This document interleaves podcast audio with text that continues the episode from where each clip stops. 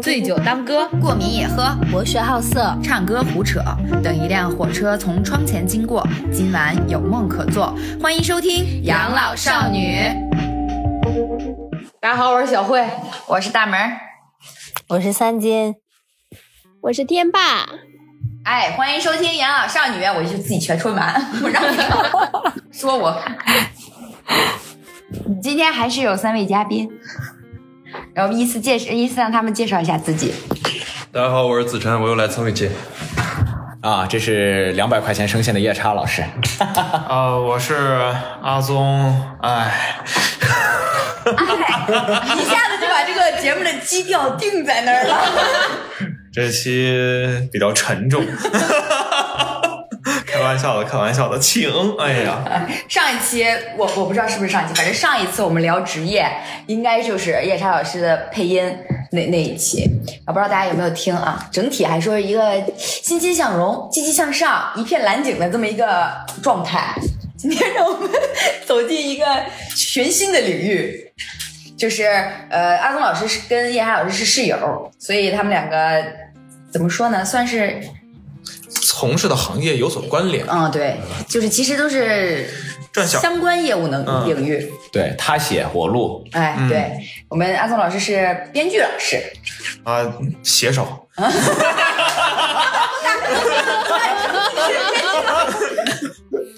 然后阿松老师跟叶山老师是大学同学，俩人都是学计算机的。对，莫名其妙，也不知道这俩人怎么走上了这种现在的职业道路。是这样的，大家怎么理解呢？就编剧这个行业吧，我觉得是我认我本来认为是一个自己本专业的人都不太愿意干的一个行业，是因为什么？因为小慧就是编剧专业，我愿意干啊。然后呢，但是他毕业之后觉得，哎呀，编剧这行不太好搞，然后他就退退却了。然后，但是我们计算机专业的阿东老师是一个追梦人。一般没什么好下场，反正。因为刚刚聊天的时候，我们简单了解一下这个安宗老师的职业过往。咱们先聊聊做编剧之前的那些事儿吧。好啊。咱们来，呃，你们也。咱们先聊聊做写手之前的那些事儿吧。做写手，对，写手老师。那我还是一个青涩的大学生啊。啊。当时其实我就是高中的时候嘛，我就是蛮喜欢看电影的。啊，一切就是当时。第一次看《霸王别姬》，哎呀，非常的震撼啊，整个人被震住了。平常也特别喜欢编编故事啊，然后就是看自己还写小说呢，反正就是哎呀。顶多是按照当时的说法，就是文艺青年，嗯啊，然后但是上大学之后也没有考虑说以后要去做什么，就是觉得哪个专业哪个火就报什么呗。当时我觉得计算机可以干，嗯，一五年我高中毕业，一五年入的大学。当时其实我的眼光是不错的，但是我很明显的我低估了自己这个干计算机的这个天赋，嗯，因为就这行硬干其实能干，他他他他并没有那么的，就是挑人的智商哈，就是真的。就是这一行，呃，只要你高中能顺利毕业，我我觉得都能干，因为它实际上最底层是写一些很基本逻辑的这么一个这么一个东西，它就是一个搬砖的这么一个工作。所以说，它就是怎么就是互联网民工比较多一点。对，但是呢，我真正是不想干这行的原因是我意识到人和人之间的差距特别大，尤其是在计算机这个行业，就像学数学一样，你会就是会，不会就是不会，而且这个上限啊，人和人之间上限能打几万倍。说白了，我最明显的一个感觉就是，我当时去写一个大作业，嗯，大作业就是可能你要去写一个程序啊，就是去去写一个系统，嗯，呃。我印象很深啊，叫 Maps 啊，是一个开源的这么一个系统。嗯，然后讲点听众能听懂的话行吗？反正是一个很很很很，反正是个系统，反正是个简简易的系统。嗯，我当时又看书，又又问老师，又仔细琢磨，哇，刻苦，头悬梁啊，这这骨锥刺啊，这这不行了。哎，这个时候三天没摸着门，不知道怎么写，一跑出来，嘿，成就好像感觉那个。就怎么着都不对，门都没摸到。然后人家我就看，噔噔噔，敲一隔壁寝室学神的门哎，怎么样了？早就写好了，两天前我就写好了。你说一天就写完了？啊，对啊，我现在正打 DOTA 呢。就是，然后你就感觉你怎么做到的？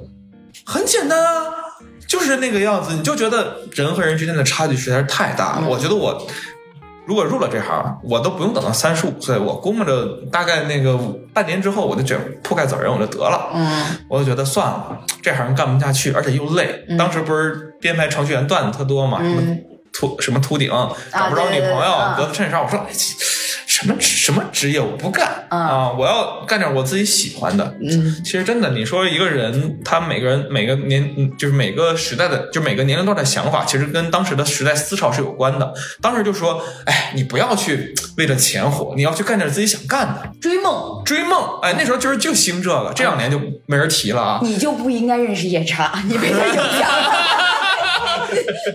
孽缘呐、他每天跟你说他要追梦，给点钱吧，真的，这就是补偿我一下，真的就是。然后当时我就想，主要当时我学习也确实不好，我我我其实有有好多光辉事迹啊。我我大二的时候，因为我当时太爱玩了，嗯，然后当时还特别喜欢参加这种课外活动，什么什么社，就我又玩数码产品，我又在学，我又在学生会，我又在广播台，嗯然后就就乱七八糟又搞了一堆，然后导致我总共是一学年是十五门课吧，我挂了十二门，有点牛逼。你也毕业了对吧？我没他没有，他没有，他正儿八经毕业了。顺利毕业了。哇，为什么？就是大二那年，就是完全不学习，什么上什么上课，我期末考试能去就不错了。老师点名从来不在，你呃、留作业从来不写，然后那个上那我毕业了，对我没挂科啊。这只有我一个人没毕业，不用再点我了。呃对，然后然后就那一学年嘛，我就是除了体育我过了，然后体育我一次性过了，我其他都不行。然后当时我我到了大三的时候，我补考需要补八门。然后重修需要重修五门吧，好像我记得是，而且我们当时重修是有重修费的哟。我上一个花钱花对，钱重修，呃，一门大概是四千五左右吧。哇，这么当贵？当时我一下子那是他们学院，因为他他虽然我跟他都是学计算机的，但是我们学校是有一个中外合作办学的学院的，哦，就是我挂科补考都是不要钱的，但是他要。对，就是我，我就是跟我的身边同学格格不入，就是我是他们都是正常，就是写代码、出国留学。他们那我们学校是和都柏林合作的，我们那个学院，他们这样都要么去美国，要么去都柏林，最后大概有三分之一的人都走了吧。然后，但我就是那个异类，我 我对英语我英语也不好，然后我那个专业课也不好，然后我就想着玩，就想着怎么什么也谈不上什么搞创作。当时也是去拍点小小小片子啊，跟跟组什么的。然后反正大大二就挂了那么多课，大三一年我全都补回来了。他好适合上咱们专业，嗯你就应该上我这专业。我说专业，我们专业课就是拍拍片子。哎，我有反骨，我专业课学什么我就不爱干什么，我就爱干那些个格路，我就喜欢当那种害群之马。天生有反骨，虽然他没有学你们的专业，但是他也拍了片子。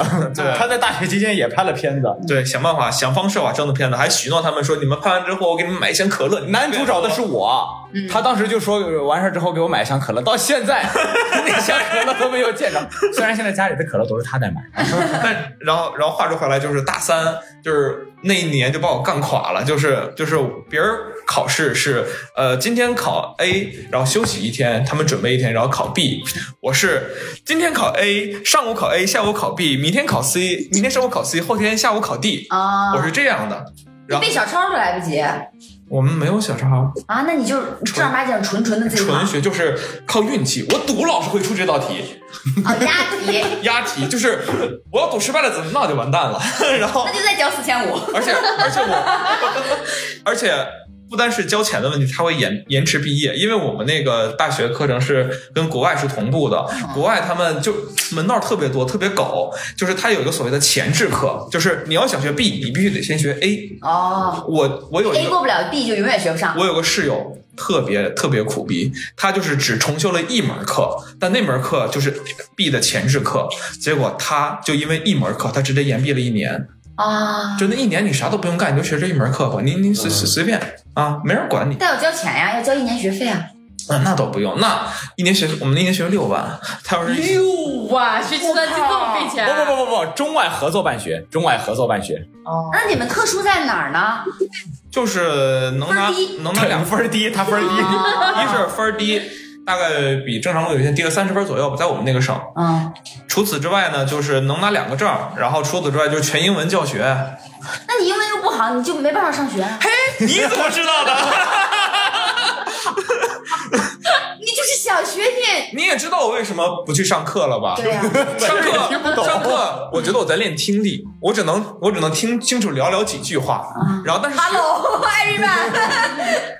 you go you out，对，差不多是这意思吧。但是学神无所谓，就是我们学院很神奇，一个班里面每个省市进来分儿是不一样的，哦，就是而且延迟毕业率很夸张。我们最后整个年级大概有三分之一还是四分之一的人全都延毕了，我们班有一小半的人延毕了。都是因为英文不好。都是就不止因为英文不好，我们当时毕业需要好多条件呢。首先，你雅思得过六点五才能毕业，为什么要上重学啊？分低，分低。然后因为它是个大学，呃，我我好进不好出啊我。英文对是好进不好出，就所以说呃，我们宿舍我们宿舍总共是四人寝，有两个人直接就辍学了，大二大三念不下去。所以你雅思过了六点五，呃好像过了吧，过了过了那，你 U out 就能过六点五 啊？你是学的。，U go 啊，你是连 out 都不会。呃，我可能是这么过的，我可能有考口语的时候说，呃，master 考官磕一个，磕一个，这儿没人，这儿没人，我给您磕一个，就然后只背了那一那那那一套，我就赌他问我这问题。啊哎，你别说，我们上大学的时候考试真的有给老师跪下的，因为他拿了小抄被老师发现了，当场他跪下，但因为我考太早出去，我没看见，好遗憾，可惜啊，真的很遗憾。做题做太快也没啊门。不是，就抄的太快了。我们赶紧写完，赶紧出去抽烟去。我们当时英语，反正英语你不过，就是每每每上一年都有要求的。你想上大二，雅思得过五点五；想上大三得过六；想毕业得过六点五。我选择辍学，我也选择辍学。但是他每每每年每年都得去考雅思，买考一次雅思三千块钱是吧？两千多，对，考一次你们这个好费钱你。们这是一洗钱的学校吧？因为他们学院，他们就中外合作办中外合作办学嘛，就是压，而且压力很大，就是就是别的，就比如说大学刷绩点很很好刷嘛，动不动八十九十的，我们那儿平均好像是六十多分吧，就是不给是吗？还是说就考不到？就是一方面难，一方面确实打分也很那个什么，打分也很苛刻，呃因为都是老外，就是我们那儿人种非常丰富，完全符合现在好莱坞拍片的标准。就是我们那里有印度人，他们说 time，不说 time，time time，我们有个计时器叫 timer，他们 timer。那他雅思怎么过这个？哇塞，雅思的标准可不是说是你有没有口音，他是能不能合理的交流信息。他人家口音不介意你有亚洲口音，但是他容易听不懂啊谁，也听不懂谁。能其实能听懂。咖喱味儿的呀。其实其虽然说我们听不懂他说的话，但是英印度人在英语国家是很就很很普遍的存在，他们口音其实就不算回事儿。就我们听不懂，主要不是因为他们口音不行，是因为我们英语能力不行。对，你说一个老广过来这边讲话，他口音也重，他说普通话也费劲，但是我们就是听得你懂你对啊，你也不能说说是你不算中国人吧，嗯，不能说是你说确实是是吧？要不然容易容易算那种 OK 种族歧视。OK，反正扯远了，就反正就是我大学这个，反正就过了一方面我特别的那个不着调啊，我特别爱玩，我不好好学习。一方面学校也是挺嗯挺那什么的，嗯啊，所以说呃，相当于是原生家庭、原生学校不好，啊，原生学校不好，所以说就他怪给学校了。对对对，我现在就想问他们学校名字。这不都是吗？这不都是吗？就是现在有什么事儿啊？我的原生家庭出了问题，我的原生家庭出了问题。对我的原生学校出了问题，所以说就就反正让我走上邪路。我觉得我不想干这个，我也不热爱这个，嗯所以说就开始就是想想那个写编剧，就是就是最后我是大四的时候，大四的时候我是真定呃真能下定这个决心的啊，因为当时我有一个朋友是学电影的，嗯从那个美国那边学完电影回来，然后让我去进组给他当场记、嗯啊，然后我就进了组，然后哎觉得哎这个其实还可以啊，我觉得我就干这个吧，嗯。然后我就我就干了，嗯。其实也没有多么复杂，嗯，这就是我干这行之前的故事。不不不，刚刚讲到的可不是这些故事。那些兼职故事呢？说来听听。哎，兼职故事纯纯纯粹因为穷嘛，谁也没有单纯把那个当做一份工作，就是，嗯，就是养梦想还是需要花钱的。对，反正我也不想学习，那我就干点随便写点东西呗。嗯，就是其实也就是那个样子。我写东西其实还行，就是以前其实这个为什么我说就干什么，其实也需要一定天赋。就是如果说你干，就是你干的这个事儿就始终泯然众人矣，其实你你也知道你不是能吃上这碗饭的。但如果说你一直写东西写的还不错，那其实就那其实就还行。那确实是你要是一直都是人家一天写的代码，咱得非咱得花一个月写，那确实就吃不了这碗饭。对你，而且你没有灵感，其实你是能感觉到的，有没有天赋，你也能不能入这个感门儿对，你是你就是能感开不了这个窍，你也没有办法。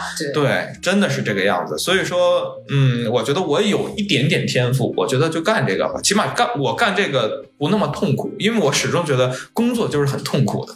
没错，对你，你整窝囊废都痛苦。真的。所以说你不如找一个就是不那么痛苦的去干，也许还能干下去。这确实赞同，就是你需要对，就是你需要对你的工作有热爱，但是呢，热爱撑不起你对它的长时间的消耗。对，必要不充分条件。对，但你要没有呢，你就真的会被这个工作拖死。实在不行撑不下去的时候，喝两瓶酒，看那个看点什么励志电影，你就再看一遍《霸王别姬》，再让你震他一下，再震你一下，你就又行了。再想想当初的梦想，哎，每次我干不下去的时候，有时候我就看点好好片子，然后我一看，这有什么的呀？是吧？干！这是这是官方说法，实际说法是干不下去的时候，操，打开一把王者荣耀。不是，王者荣耀这种这种游戏，这种奶头乐，它属于是镇痛剂。奶头乐是什么东西？这仨字怎么解释？这个这这个字儿是一个普遍的解释，就是这是一个叫什么理论，我也不知道什么什么鬼理论，就是他说抖音也好，短视频也好啊，比如说游戏也好，这种快节奏的游戏也好，这不太用动脑子的那种娱乐，就像是呃一个呃一个社会实体社会塞给最底层的或者比较辛苦的底层人民的一个廉甜头廉价的娱乐，他们就像是婴儿吸奶头一样，只要一只要一吸奶头，只要一吸奶，哎，他就不哭了。低端的低端的快乐，对低端的、廉价的、易于获得的一种类似于麻醉剂的快乐，就成为奶头叫乐。就称为奶头乐。因为极极其容易获得，对就是获得完之后你又麻收不到什么，对，对，而且它它主要起这种麻痹的作用，就是当你短暂的刷一刷短视频，短暂的去玩玩游戏，你能够屏蔽掉这个痛苦，能让你喘一口气儿来继续做工作。但是，一些好的作品不一样，好的作品是真的能让你重新振奋起来的，它是兴奋剂。嗯，反正都不是什么好东西，就是。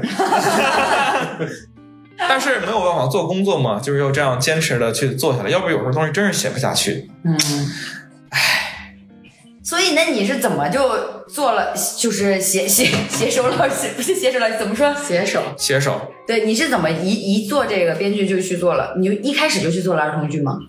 差不多吧，因为首先我一年 不是我大学之后毕业，我先考了一年研，我先考了那个一年中中传的那个导演的研，但是就是反正种种原因吧，就是没考上，对，没考上，都是原生学校的错 啊。然后那个，哎，真的，然后就没考上，没考上。我本来犹豫着要不要再考一年，或者说就是去找工作，然后疫情来了，疫情来了，哎，我当时就算了，我就随便找点活干，我觉得太累了。活着就不错了，对，我当时觉得真好，又活了一天。真好，对。然后恰好也是，就是在夜叉老师的这个介绍之下，人说，哎，我这儿有个广播剧的，能不能儿童广播剧能不能写一写？哎啊，我就试了，然后人家就试中我了，试中我了，我就一直就写在做下去这个因为这确实当时就是儿童教育的这个平台油水还是挺足的还没有双减的时候，没有双减的时候，啊油水还是很足的。就给我这种刚入行的，就能给很多钱。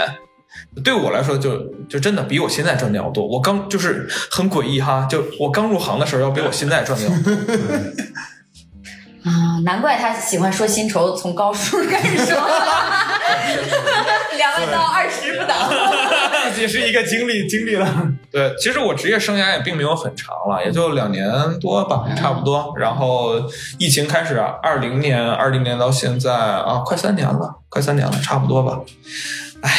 所以你你你写的那些儿童剧大概是个是个什么类型？就是是属于教育意义的吗？还是属于什么？肯定要是带教育意义的，还是说那种就是无脑幼儿哄睡版那种？啊，得带点教育意义。就是一定儿童一定要怎么样的儿童都要带一点。其实，其实这个儿童产品非常有趣啊，就是，呃，它的受众和为付和为之付费的人不是一拨人。对对，当你去作为一个商品去售卖的时候，你必须面向的是家长，嗯，你必须那个你让他接受对，oriented to 家长。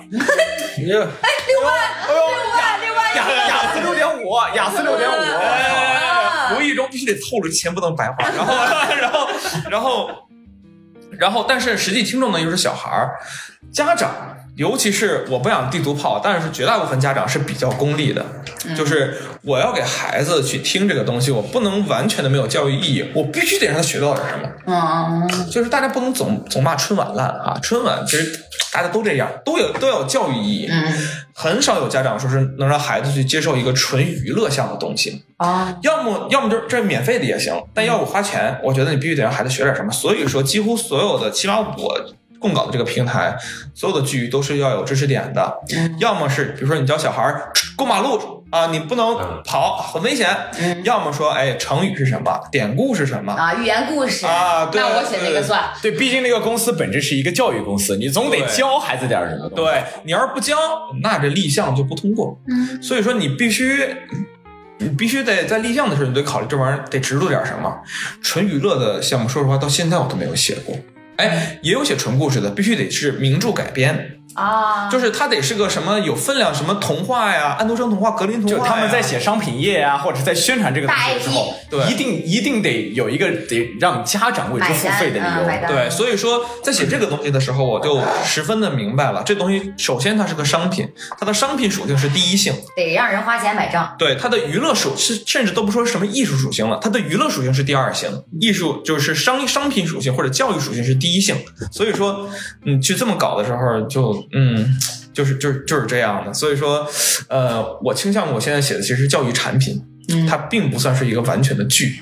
嗯甚至有的时候呢，我写起来会很痛苦。你说给小孩写的剧有什么痛苦的？首先就是，如果说呃，就是给艺术审查来说叫做拴人镣铐的话，那我他妈现在写，我现在写的东西就是把把我绑成粽子了，你知道吧？因为小孩不能听的东西太多了。啊，当时我记得，当时给我一个选题。就是讲那个怎么预防儿童性侵的这个选题，我哦，当这很难写啊。我当时头发都快掉光了，最后下草草率的写了两集之后就不写了，因为这个，这这不能提的东西太多了。因为你很首先，但是这个很就很分裂。首先，这个知识重不重要？重要。但是你怎么去写很难写，因为你不知道什么时候就触了家长的眉头了。对，家长，家长真的是很难很难伺候的一个群体。所以说，你当你写这个东西的时候，你必须得保守，但是你又得去，就是它它是一个特别带着个话题你又不不是他能保守的讲出来的东西。当当你要去写这么一个东西，同时兼具教育意义、娱乐性和一大堆不能和一大堆限制的时候，你会发现这个东西真的是很头疼。嗯，你就像便秘一样，真的是这样，是那种前天吃了红油火锅，又吃了很多特别硬的东西，然后你憋了三天出来的那种感觉，我已经很痛好苦。好细致，嗯，已经在痛苦了。我动不动说，我说我想写一些成人的东西，我想要发泄发泄，然后但是也一直没有什么这种机会，反正就是，嗯，大概我写作的感受就是这个样子吧，就其实不好写，而且中国，尤其是关于性方面，就是这。我们之前有一个朋友也也来我们电台做过嘉宾，他是去支教，他想给那里的孩子云云南边区边境线上，他就想给那里的孩子讲，也是关于性教育，就是想让那里的孩子，就是因为他们他们的那个边境线的环境啊，就比较容易设一些毒啊、拐卖啊，啊，我是云南人，我我有我有权发话，是的，对，所以他他就很想让那里的孩子，尤其是女孩子，就学会保护自己。对，所以他想开这个课，他就很难，学校不允许，家长不允许，嗯。就他就要接接受各种屏障，就是好像就是如果提这个事儿，就就就就有伤风化。对，对。但是你往往伤害来了之前，你这你就不给这些孩子做做教育，他就他是不会懂的，所以又很矛盾。所以说这就是一个很复杂，就是其实。我也是从孩子过来的，而且我小孩的时候，我知道我喜欢什么东西。说白了，孩子其实都不说孩子了，咱们都不是很喜欢教育意义特别强的东西。，对，就是你要是好的话，咱可以润物细无声，那样是最高级的。嗯，但你要说咱们作为一个普通孩子，他喜欢什么？他喜欢就热闹的、好玩的、有趣趣的的。对，就是其实孩子特别纯真，孩子的鉴赏能力就是凭本能的鉴赏能力其实是很高的。这个东西好不好，你写的用不用心，他是很明白能看出。就是说白了，你看，就是美国梦工厂、迪士尼做出那些动画片，它都很好，它的它的水准是很高的。给小孩子写写写东西一点都不容易，但是但是其实说吧，说实话，小孩子需要一些纯娱乐性的东西，需要一些正能量，就是要就是正向的纯。就是正向的娱乐性强的东西，嗯，但是这些往往被中国家长所厌恶。中国家长希望你正能量一些，但一定要是就是束缚，你知道吗？就是束缚孩子，反而希望一些啊解放天性的东西，那样他们会听得很开心。嗯，反正我现在写这个东西就感觉一种感觉是别扭，嗯，就是别扭。就国内的环境很自以为是的把孩子当傻子，对对孩子听不懂这些东西。而且很很功利，就很鸡娃，就是我就让我孩子在有限的时间内接触这些东西，他都是有用的。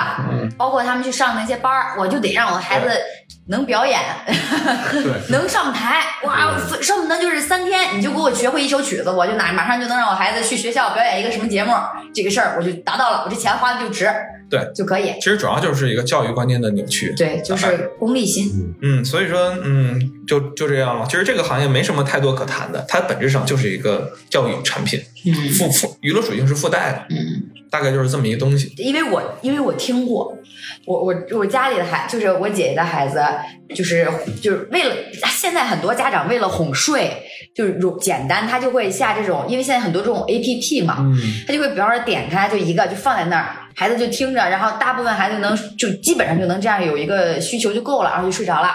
这是我作我姐作为家长来说第一个需求点。就他都不是说为了他可能孩子还小，他可能不是为了教育意义，他就是为了能解放我，不用我给他读，对你你声情并茂的给他讲就好了。绝大部分家长其实给孩子听那个广播剧的场景是什么呢？他们忙，对，没空。把他们，但是他们又不想就是孩子玩手机伤眼睛。嗯，这个时候他们选择什么呢？把手机放在一边，哎，你听去吧。对哎，就这个选择，其实跟咱们某时候听播客差不多。对，然后。嗯，然后就是这个样子。然后，嗯、哎，我刚才想说什么来着？嗯、其实我真正觉得孩子需要什么东西呢？其实孩子，呃，他，嗯，没事没事，你先问别的问题。这个这个 嗯啊半天憋出个屁呢。剪掉，剪掉，剪掉，剪掉。这个，这个我一会儿一会儿我再想一想。这个嗯说起来好复杂，就我就我就我真啊，对我要我想说是这一点，就是他想起来了，刚才那剪掉。他想起来就不剪。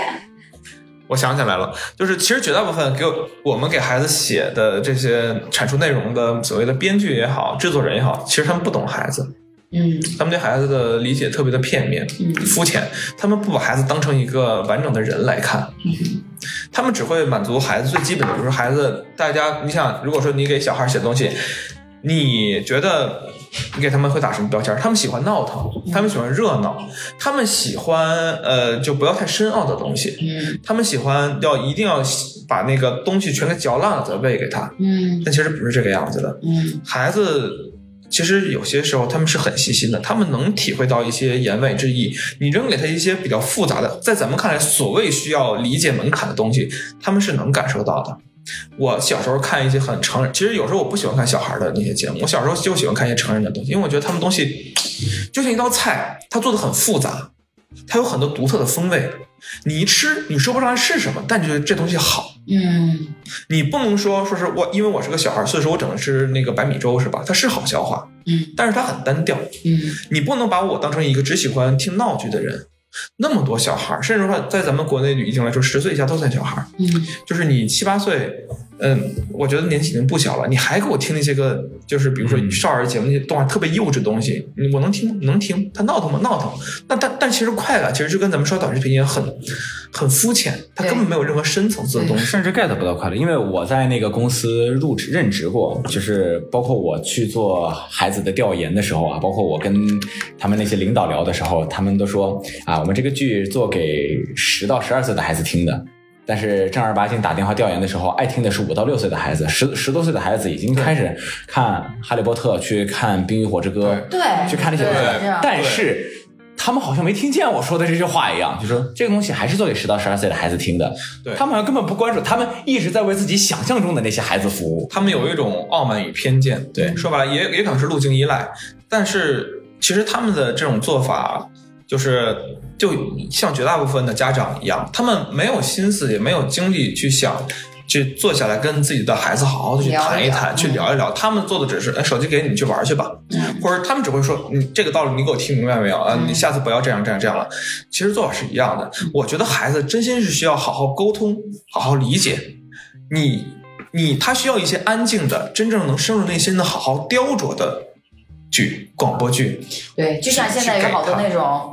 就是中国 国产的那个动画片，中国奇谭那样的，不是不是中国奇谭我是说不 OK 的那些动画片就是那种就是 我有幸看过几集，也是说陀螺，有也是这个都不是这种程度，啊，就呀说的不太好，它有点大 IP 呢，还某熊啊什么那种，我就不能我不能理解某狼，我都觉得还好。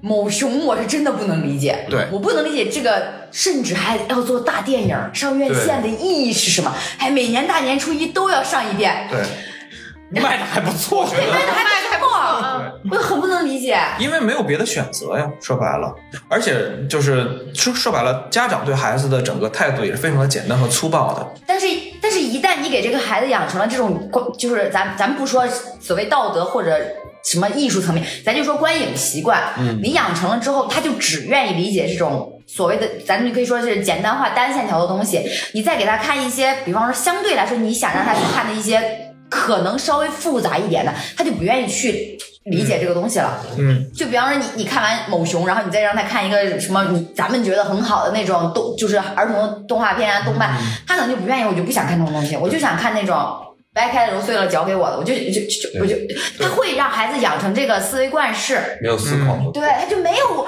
哦，这东西挺好，告诉我了，我我我我下我跟我妈妈说，就我我学会这个道理，好，我妈妈夸奖我了，OK 了，这个闭环逻辑闭环就好了，我不需要再去思考说这个东西身后有没有什么东西，我要不要把这个东西拿出来跟我妈妈聊一聊，不需要，对，而且就是说白了，就是他们没有把孩子当人看。一个重重要的观点就是，其实孩子也需要一些真正能打动心灵的东西。嗯，他们始终就是在满足孩子最肤浅的，就比如闹腾你，比如说我想挠你痒痒，我不是给你讲个笑话，硬拿那个手指隔，就是隔隔着你对，隔着你，对对笑了没？笑了，OK，可以了。啊，对，那你就开心了或者。让你听话，你这段别烦我就可以了。对其实最主要的目的是让为了让自己更省心。嗯他他甚至不屑于去给孩子讲一个深奥的故事，因为解释起来费劲，是吧？花时间，对他有没有？就比如说我小时候就也读过什么那《牧羊少年》，是不是我小时候读的？反正是一本很好的，有点有点哲学意味的书。嗯里面讲了很多很很多很多的哲学故事，嗯那种东西我才是觉得是孩子需要去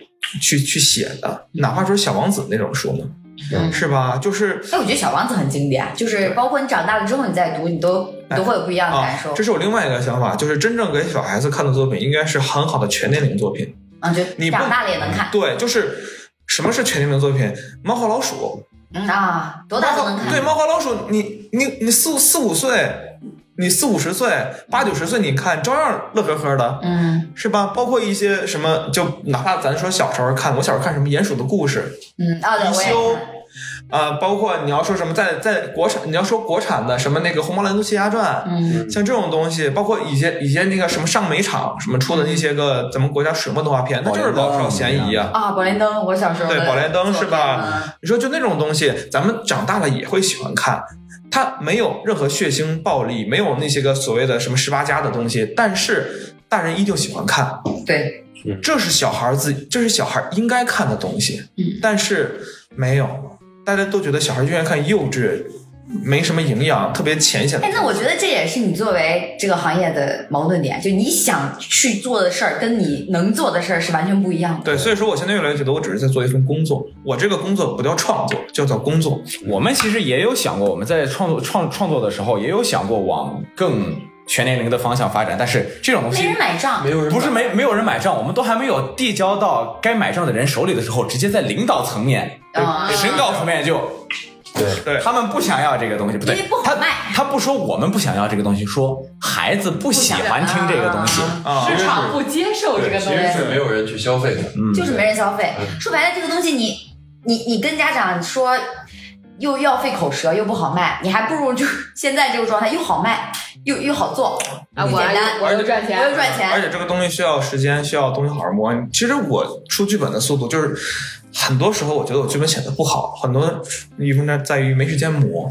我的说白，我的剧本最多改三稿，嗯，啊，然后就高低就得上，要不然时间真来不及了。而且绝大部分是一稿出的，就是你改完之后，可能人家给你修修语病，个别细枝末节改一遍就直接录了。你说这种稿子能能有多好？然后再加上，其实就是嗯，一集一千六，嗯，然后大概是五到十分钟左右的体量吧。嗯一个月之内，你起码要出个十五到二十集，这才我才能养活我自己，也是他们对我的最低要求。嗯，你想想，这么个工作量，他能哪有时间好好的细磨这个剧啊？对，其实你也知道，真正想出一个好东西，它就是需要反复的去打磨，大家反复去探讨，用心去做的。但是呢，其实中国真的不缺人才，嗯，大家能写东西的人更多了，但是有几有多少公司，有多少项目，多少多少人能说咱静下心来好好去磨这么一个项目，去试错，都别说去试错了，就连磨的机会都没有，就直接说这个月我要上几个剧，你去给我写吧。这个东西其实不是一个人、两个人改变，甚至不是一个行业、两个行业能改变的。对再聊多了，这个是不是这期能播吗？可以，可以可以。就这个东西，我觉得单说儿童教育行业的话，我觉得最应该改变就是家长。就家买单的人，永远是能决定这个行业走向的人。对，你不，你如果大家家长都不是这么想的，我不为这个买单，那自然而然这个行业就不会再往这边趋向了。对，而所以说，有时候我都有一种感觉，资本控制一切。对，资本控制性。老人和小孩是中国最不被尊重的两个群体，而且往往被咱们忽视，因为小孩没有财权，对呀、小孩没有财权，所以说就所所以说儿童消儿童品类特别有意思嘛，消费它的人和使用它的人不是一拨人，嗯，这个蛮有意思的，嗯，哎呀，所以说我越工作越是觉得真没劲，我觉得我在生产儿童短视频，儿童播客，儿童儿童都没有做播客这种就是短视频，就是短视频。你想想我这个出产频率，我这个打磨的时间，这个这种制作的方，这种短平快的制作方式，这这和短视频有什么区别吗？嗯，只不过就差套一个固定模板了。真的真的，哎，确实是。你看你也叹起气来了是吧？我都说今天我那声哎奠定了这个这些会谈的基调，真的，大家乐呵一下吧，乐呵。短视频还是让人。快乐的。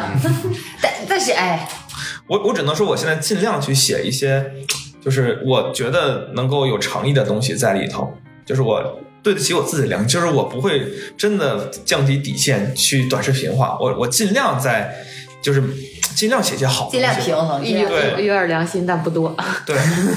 因为要因为要良心活着多了吃不了饭因为要活着对，没错，就你要良心还是要吃饭，我我不能在我的墓志铭上面写着我有良心，谁信呢？他全责。确实也是，但是你说作为家长来说，其实也是我没有那我就是没有那么多时间陪他，就是没有那么多时间听他讲他想的什么，是因为我也得赚钱，我也得吃饭，我也得让孩子吃孩子吃饭，对，所以这都是恶性循环，没办法。那你要说这得说总体形势了，产业升级 啊，为了二零化抚养二了，为了二零二五年伟大中国梦的诞生，我们要共同努力，对吧？为了我们以后也有时间下班了之后就好好陪孩子啊，是吧 我？想挂电话了。我们就不生孩子就可以了，不用为他教育负责。嗯，没错，就是哎，说到这个，其实我之前有想过一个点子。哎，当然这就有点跑偏了，因为我这个写不出来，就架不住晚上失眠的时候总想嘛。我说，如果说以后社会足够发达了，比如说能不能有机会开启人的第二个人生呢？就是想象一个场景啊，你五十岁了，生活过得特别平庸，都特别没劲。好多人真的到四五十岁中年危机了嘛，特别没劲。我交以前，我把我的记忆洗掉，我把我所有社会关系全都全都全都洗掉重，新再来就是现在开始，你现在是第二个人了。啊！我我真真正意义上的从法理到各种意义上，全跟我之前所有社会关系全都断掉，嗯，这是法律上承认的，你可以开启你的第二人生了。你可以拿去写剧本了。我其实有有有在想，我我各种搞各种都有必掉的点子有好多好多，嗯你记得吗？我好像都跟你说过好。我都让你写下来，你没一个写的。对，编编剧老师就要养成这习惯，你要有一本儿写下来。你知道他跟我说的说法是什么？如果那些点子我到现在我自己都记不得的话，那就不是一个好点子。对，这也是我的想法。哇，逻辑哲学家，其实不是，他就是懒，他就是懒得写。懒是原罪。为自己的懒惰找了个借口。没错，就类似的点子，我还我还我跟你说，这是你们，这是你们编剧老师的，就是就是职业病嘛。这同样同样的事情在小慧身上发生过很多，他也跟我说，说完之后他就说，哎，我是不是应该把这个记下来？没记过，从来不记。我就觉得，如果真是，哎，但不是哦，我跟你说，我朋友圈有一个编剧老师，我每天都在看他发朋友圈，甚至我每天看他朋友圈，我觉得很有很有意思。但是他很有意思的点是什么？他是编剧老师，他会把他做过离奇的梦都发在朋友圈。那不是可以剽窃他的梦吗？可以是可以啊，对啊是可以。就是你会发现很多稀奇古怪的点子都在，但是我他妈就是睡醒了，我记不记，我记不清。但其实你说搞创作，其实点子是最最不稀缺的。每个人都有好多好多点子，如何去落实，如何把它做成一个存在的东西是最难的。对，从哇，哲学家，这真的是哲学家有。是最难的。对，这真的是最难的。你能就是其实一开始我看电影，其实有些片子我就觉得嗨，不过尔尔，哎，我完全能理解，啊、这自己就是我们上大学的时候就是这样啊。对自己一实操，哎呦，哎，尤其是看到烂片儿，现在也是这样尤其是看到烂片儿，就怎么会有资本为这种片子买单？就这这个片子怎么能烂成这样？但是到换你自己再写的时候，对，写的更烂。就，是其实有的时候自己尤其写剧本，其实很简单，就是什么对话场景那种感觉全都写全全都有，哦，我脑子里已经完美了，这东西我就是已经胸有成竹了，写出来哎依托答辩，写出来，那这个跟我一样，我审美能力有，我知道这个东西录出来差，对。然后我自己倒卖钱，哼，什么狗逼东西对，，就是你有审美能力，你知道什么东西是好的，但是你把不一定自己的有这个创作能力对，你把自己的想法做到你认为好的，其实很难而。且你还得持续推进。对，其实这种东西就是你，当你想点子的时候，你感觉特别棒，你觉得那种那种给自己的打鸡汤、打鸡那种，哇，我写出来绝对特牛逼，结果真一写出来特难。你要想持续写下去，再把它推进成一个成果，难上加难。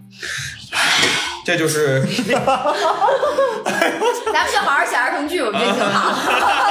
儿童短片，咱们先保证活着，吃得对所以吃得上饭。所以说我现在就活着嘛，就是就还就还行。我现在算是比较自洽，就是认清了之后，我也对他没有什么崇高的幻想，就是就是先活着吧，他只是一份工作而已。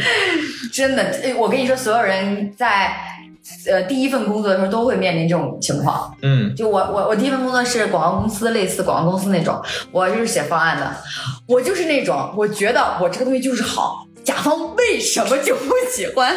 甲方为什么要把它改的？就是。就是我，我就觉得我，比方说，我我我觉得我写了一个《霸王别姬》，但他跟我说我喜欢看赵四儿的《快乐生活》，然后我就觉得不行，你就必须喜欢《霸王别姬》。我有这种感觉。对，但是他就觉我觉得赵四的《快乐生活》特别好，我也给广告公司拍过 TVC，、啊那个我我当时觉得就是我的这分镜、这构思、这、哎这巧的，哇塞，就是什么那个不给我一个短视频，就不给我一个什么最佳最佳短片奖都过不去，你知哎道吗？，对对，就是你你会们真自大。那是你是你一腔你一腔热情，你希望能够受到肯定，哎，然后但是你会发现哦，跟市场不符，人家不需要，你这东西好，但我不需要，我需要的就是把我这东西以赵四儿的身份卖出去即可。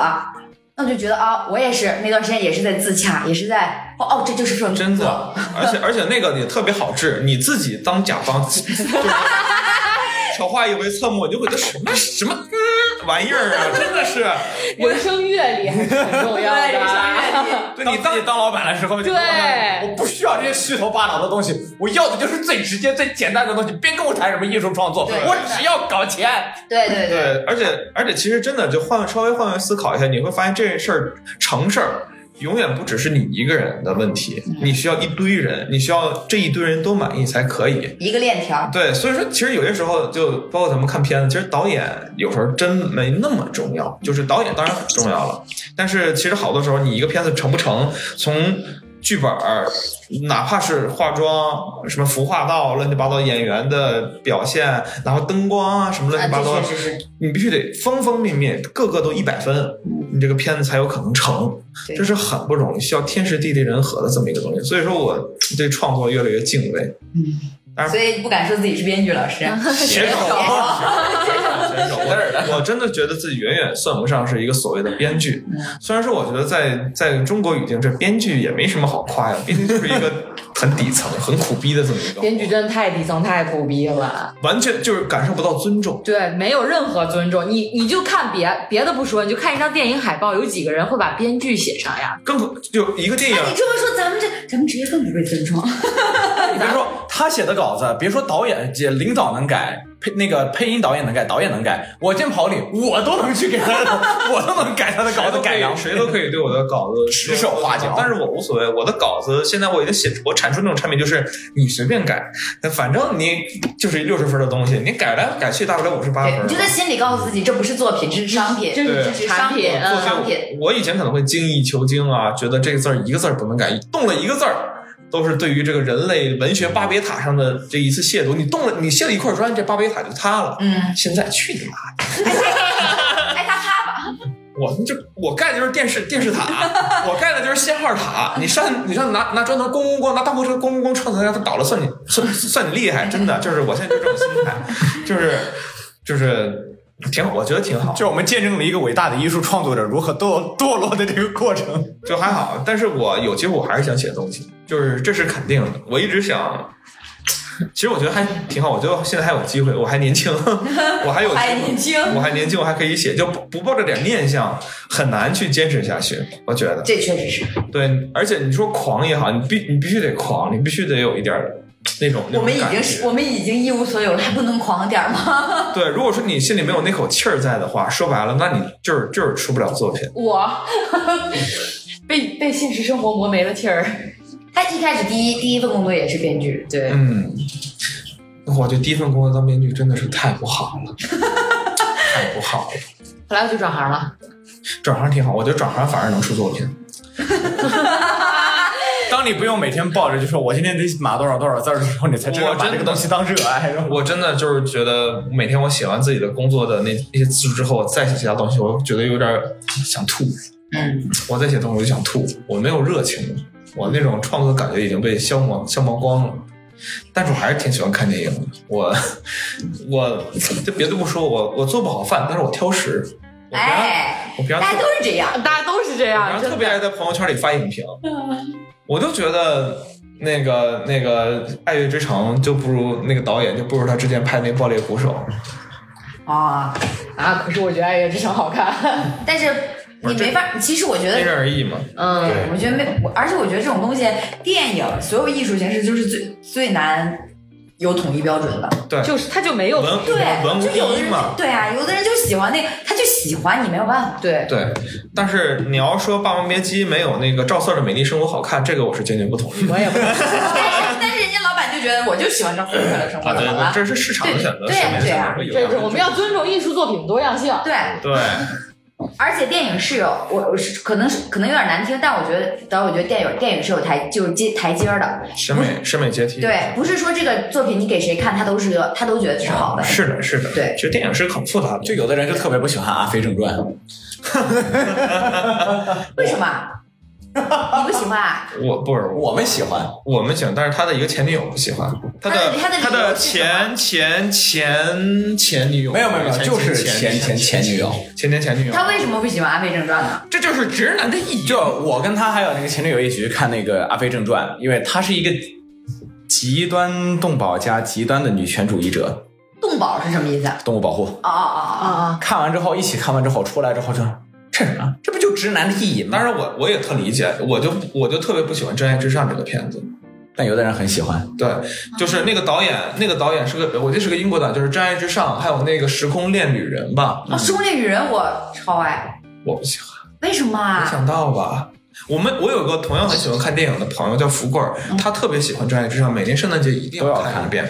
我看不下去。我就嗤之以鼻，我说 那个我倒是觉得没有什么没什么没有特别大的感悟，没有好物。但我真的很很喜欢《失控恋女人》，我不明白为什么会有人为什么。我也挺喜欢，我忘了我只不过是感觉上我就不喜欢那个。就是我从从就我当我讨厌一部影片的时候，我看他打光，我都觉得 真真真糖水片儿。就像东成西就。对不起，对不起，对不起，有的人把它奉为神作，有的人就不，啊你是特别不喜欢，我特别不喜欢东成西就。但是有有一个他的朋友就特别喜欢东成西就我。俩我当时我我就是一般般，我对那种片子都我特别我特别不喜欢闹剧，啊，就我对那那你也不喜欢周星驰，还行，周星驰还还还行，还行。还不够闹吗？无厘头那种我。记得我最受不了是那种欧洲的那种闹剧片儿。我记得我阿呆与阿瓜那样，我觉得，我记得有阵儿我看那个《黑猫白猫》，我不知道你们看没看过，一个一个一个一个意大利的一个闹剧片儿，在资料馆那边儿看的。然后我女朋友特别喜欢，啊我就赶紧结束，我就一直在看表，我一直在看表。大概就是，当然这是这是个人的审美，个人的审美。我，确实是，我很喜欢，我我其实是能看闷片的那种人。嗯，我当时我记得，哎，你们看电影看过最长完整的一次性看过最长的一部电影是多长时间？三个多小时，三个多小时。阿凡达是吗？不是那个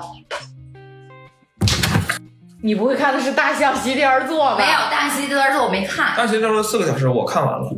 我没看。我没看完，我就看打开看了一会儿，我就没看完，我一眼太没看长了。那个太那个太闷了，而且说实话很那个什么。我一个看印度电影的三个小时算什么呀？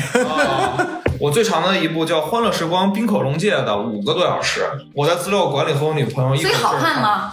挺好看的，就是就是你需要挑人，就是你能，就是它特别的生活化，但特别的细腻。你女朋友挺适合你的，你你能给你做五个小时看你。需要沉下来是吗？那片对，嗯，那片子是就是，如果说你就像一个人特别敏感一样，就是如果说你能够 get 到他那个传达出来的那种微妙的戏剧感，你会这个东西特别的新奇，就像一个真正的生活生活场景完整的展现在你的面前一样。嗯，冰恐龙界这个导演我就很喜欢，他拍那个前一阵那个是德劳斯卡那个驾驶我的车，嗯啊，是他拍的。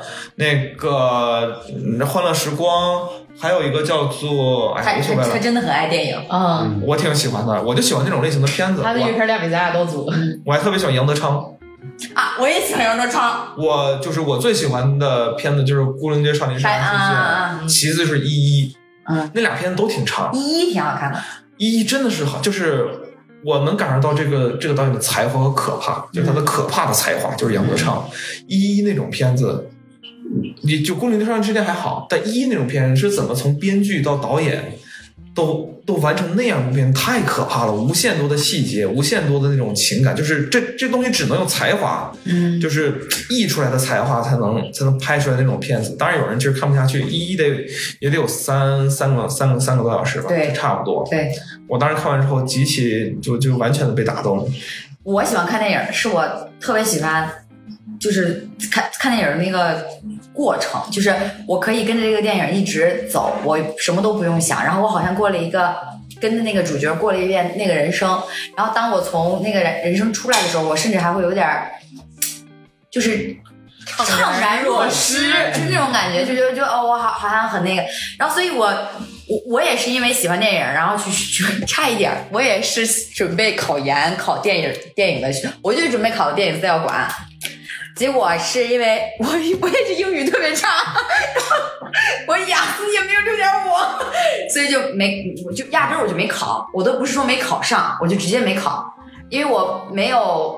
我没有，我没有勇气辞职，就是专门去考考研，所以我就没辞职，然后就每天晚上看一下那本书之后，这样其实很难坚持下去，嗯。所以就一下子就就垮掉了。那种基本就是没没戏。没戏。对。像我们刚才说的那个叫福贵儿的朋友，他考的就是电影资料馆的研，他就是今年把国企的和京东的工作辞了，对，然后去考研就要，今孤注一年掷，今年应该能考上。嗯，顺便一提，他家是北京的，所以说考研 不用租房，没有成本，没有成本，而且导师愿意要北京孩儿。嗯。嗯，当然这这这这这个，往往讲励志故事的时候，这部分是被 pass 掉的，嗯，只看到了励志的部分，对没有看到这些潜在的基础。啊，当然这个就就又就扯远了啊！哎，怎么又扯到电影了？反正这期已经扯得够远了。啊，没错。瞎扯，就是一个一个没有什么内容、没有什么生活、没有什么钱的一个写写手。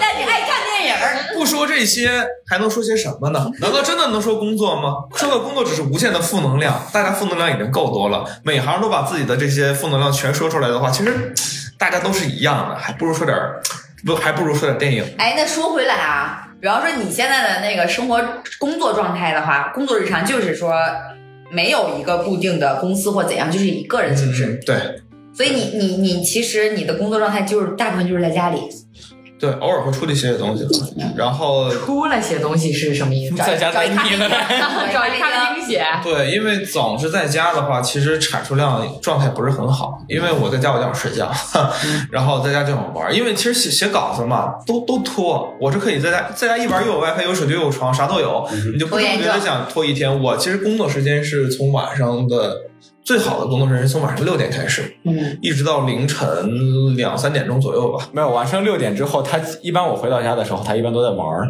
他最好的工作状态一般是从凌晨一点钟开始。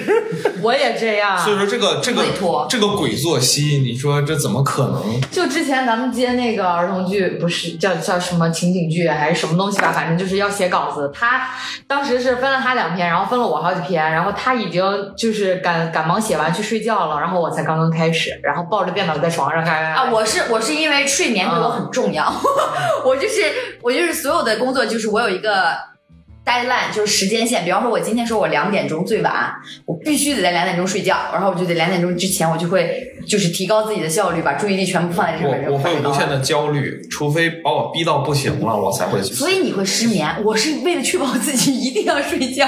对我是属于那种睡眠质量好，但是睡眠对我不是很重要的那种人。真的我不行，我必须要睡觉。太内耗了。我主要就是晚上写东西写的比较有灵快，感的。对，确实晚上写东西就是什么东西都没有了。哎，但你有试过那种吗？就是你把，就是你把自己的路封死。我就是，我现在，比方说我现在交东西，就交片子，我我我剪完片子之后，我会跟我会跟对甲方说，我说我明天把这个片子给你。哎，太试过了。哎，你猜猜我的截稿日是哪天？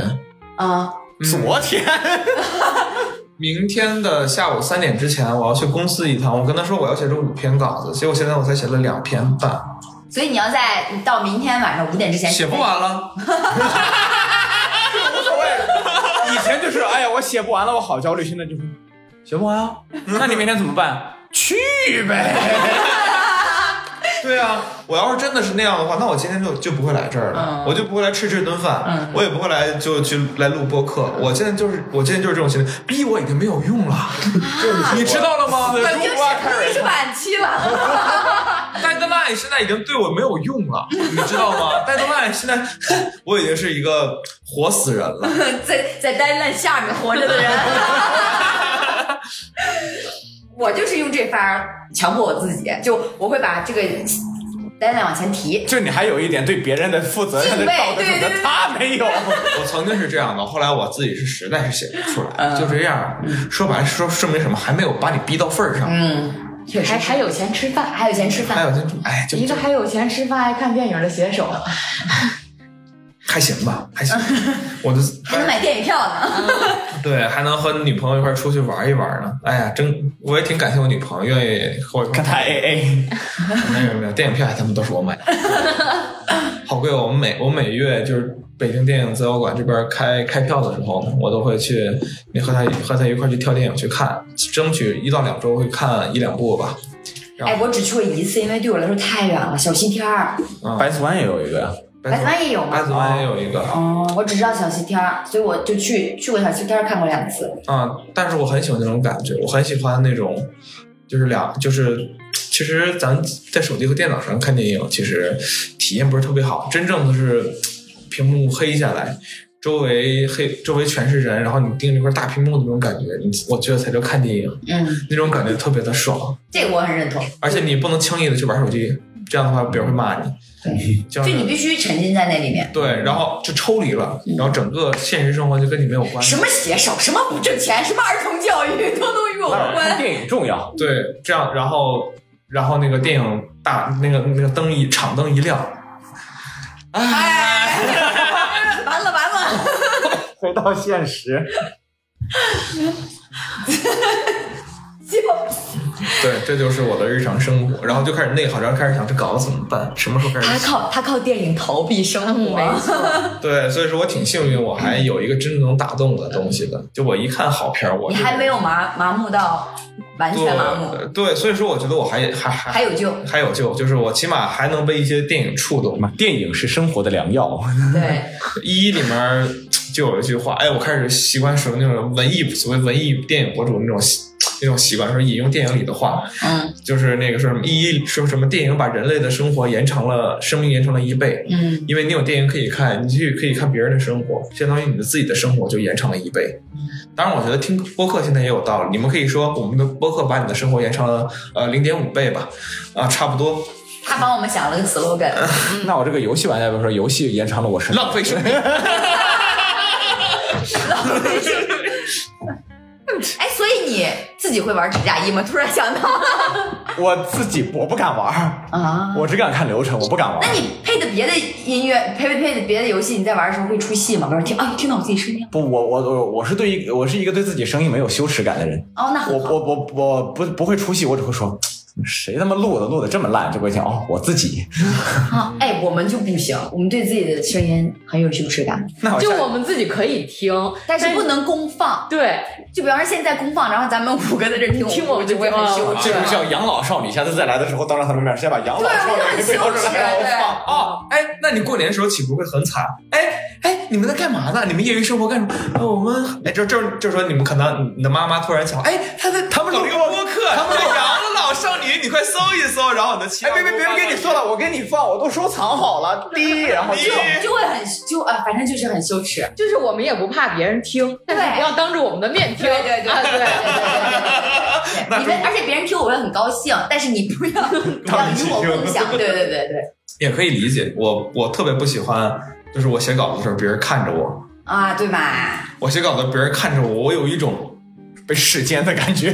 真的就是我，我觉得我整个人都赤身裸体了。嗯，我我我平常可以以一种就是荒诞不经的那种那种写手的身份，就是面对大家。但是我一旦把我写的东西给大家看之后，我觉得我整个人被扒光了。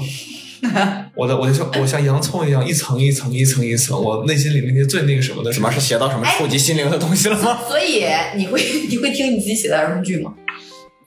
完全不会那。种东西有什么听的意义吗？像我从来不会看我拍的短视频一样。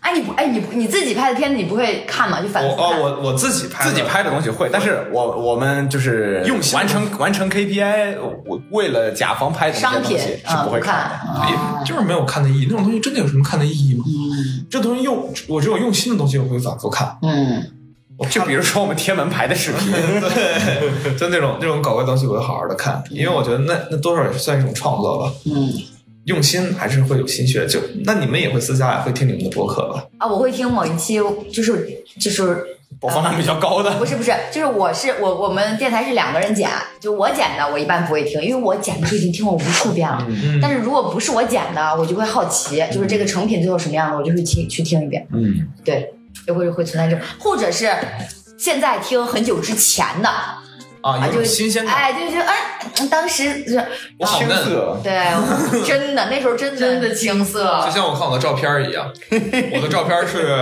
就是一张照片，我的占我我占照片的比重是逐渐增加。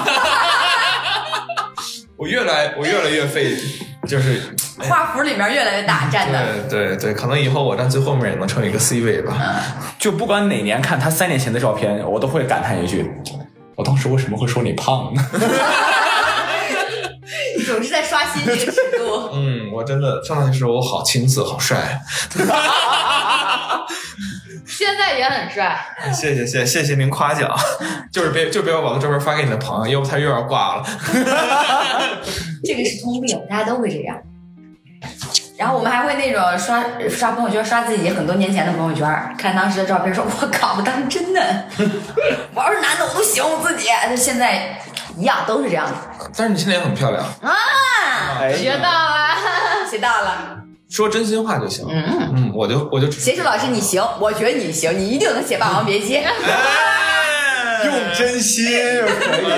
哎，用真诚是不二法门。对对对，写手也有一个技能，就是把一些虚假的话包装成真心的。这句话我要剪掉。那好，我觉得你你们你还有什么疑问吗？没有什么疑问。反正也没有按照提纲来。对，瞎聊。其实是一开始，因为我我不太了解他的工作，其实我一开始以为是那种儿童舞台剧，啊，因为我不不太清楚这些的范畴，对，所以我还专门去做了功课。结果他跟我说是儿童广播剧，我说嗯，就是我就白干，对，也不至于白干。其实我觉得多多少少还是有点关系吧。嗯对嗯，就是儿童教育产品，对这个这个内核其实是这种东西。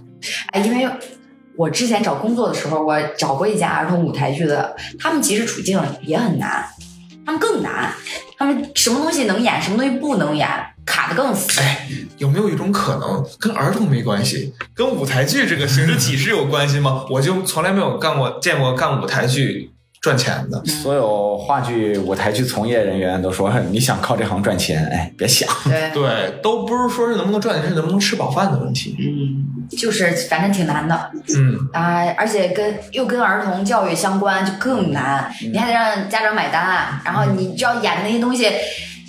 我我去试稿也是，就是大部分都是那种寓言故事啊、成语故事了，很扯。你写完之后，你都觉得我我就不想干这份工作。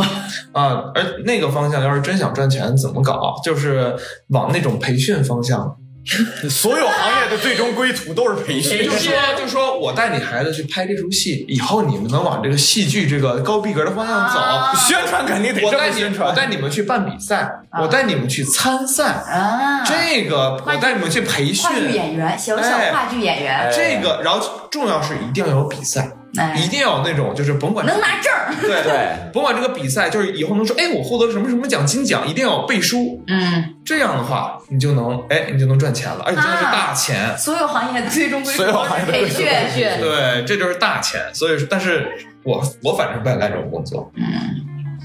你你就是还有钱能看电影，你等于说哎对没人看电影，你就不愿意了。嗯没有，他为什么不想干这份工作？因为因为这份他干不了。因为这份钱没落到他头上，要落到他头上，他干的比谁都勤。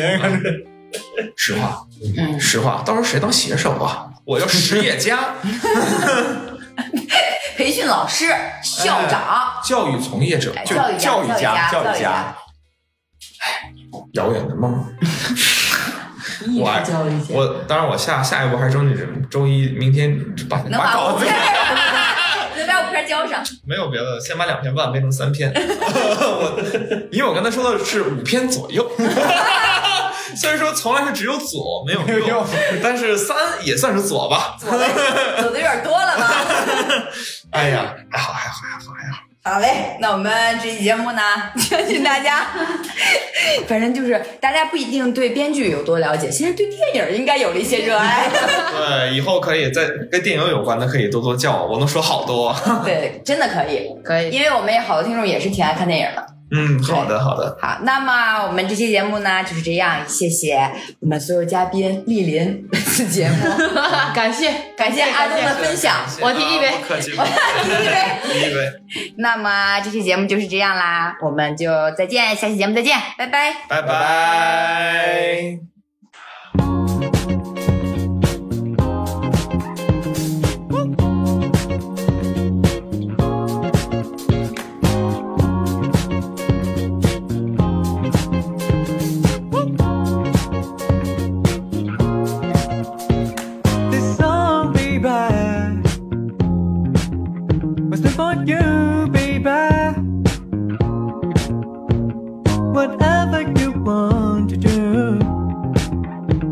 You want to pursue, yeah.